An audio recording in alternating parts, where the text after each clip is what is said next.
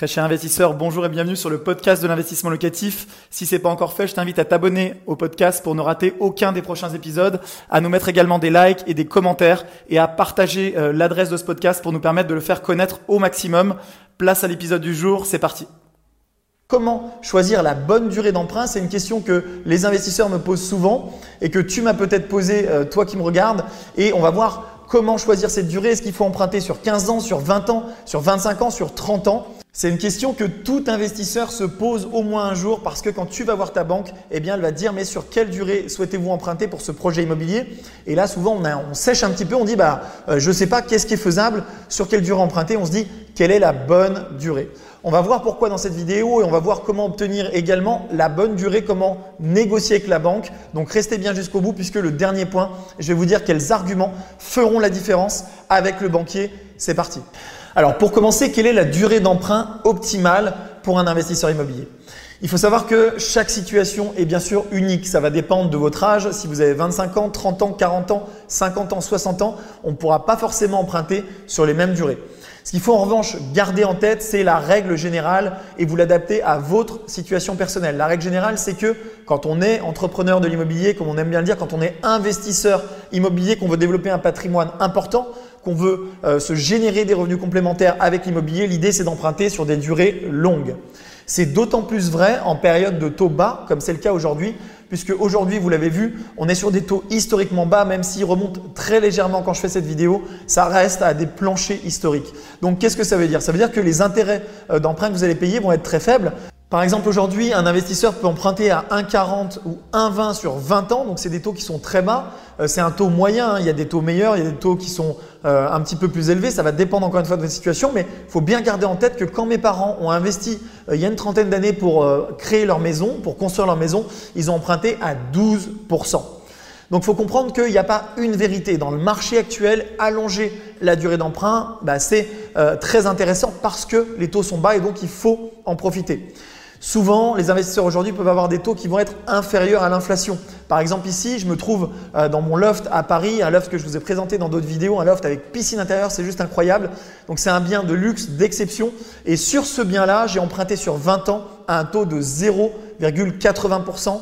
Donc, un taux qui est inférieur à l'inflation, puisque l'inflation, euh, l'année où je l'ai acheté, était d'environ 1,10%. Donc, dans ces cas-là, j'ai tout intérêt à étaler au maximum la durée, bien sûr avec l'accord de la banque, on va en parler juste après.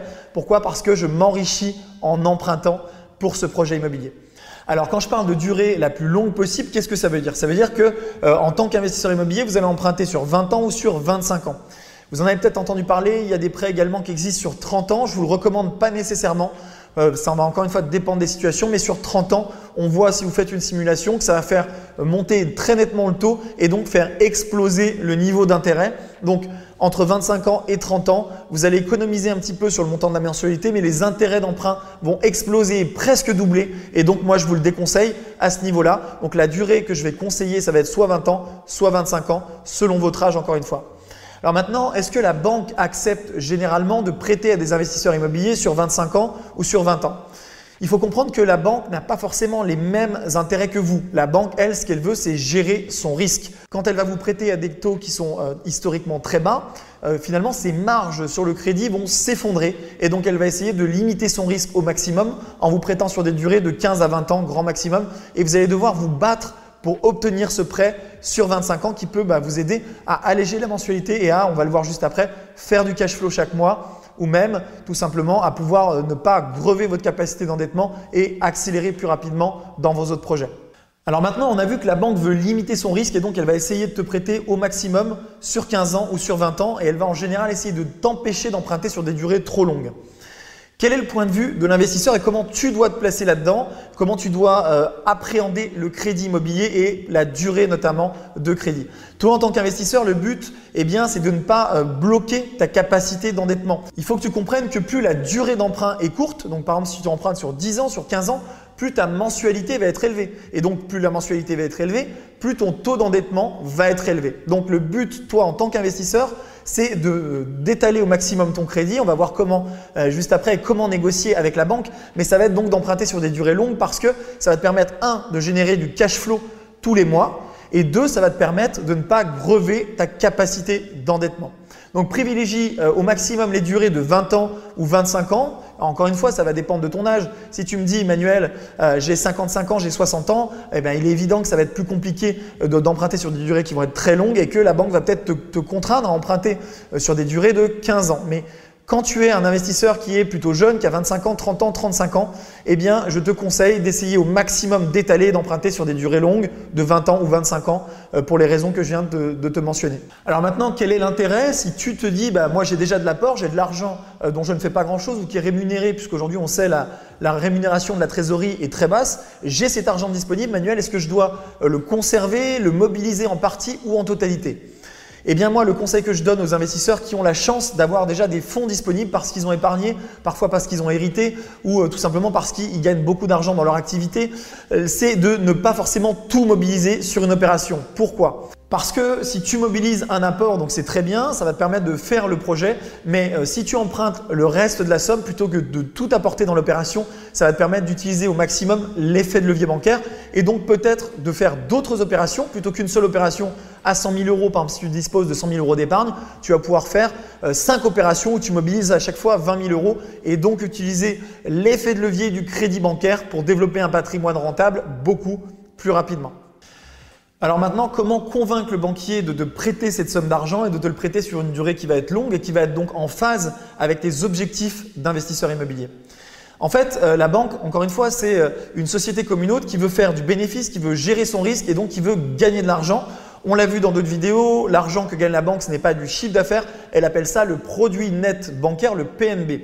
Donc la première chose, c'est d'accorder à cette banque euh, que tu vas traiter comme un réel partenaire des contreparties. Lui dire, euh, moi je vous demande euh, à banquier de me prêter sur une durée longue, mais je vais en, échange de ça jouer le jeu du partenariat et donc mettre des assurances habitation chez toi, euh, mettre mes comptes de mes enfants, mettre de l'épargne sur des comptes chez toi, ce qui va te sécuriser également, te permettre de piloter ton risque et donc en tant que banquier d'avoir la volonté de me prêter, de faire cet effort-là. En deux, et tu vas le voir très souvent, la banque va te dire bah, j'accepte de te prêter un bon taux et de te prêter sur une durée longue, mais en revanche, je vais te demander de mobiliser un apport de manière à limiter mon risque. Pourquoi? Parce qu'il faut comprendre que dans la tête du banquier, s'il te prête par exemple pour un, bien immobilier à 100 000 euros pour faire un chiffre rond, tu vas donc lui emprunter euh, une somme de 100 000 euros pour ce bien. Il va se dire, bah, je vais créer, je vais mettre dessus une hypothèque ou je vais prendre des garanties euh, sur ce bien. Et si tu fais défaut sur le crédit, donc dans la gestion de mon risque, qu'est-ce qui va se passer? Je vais pouvoir revendre le bien en tant que banquier et donc me rembourser.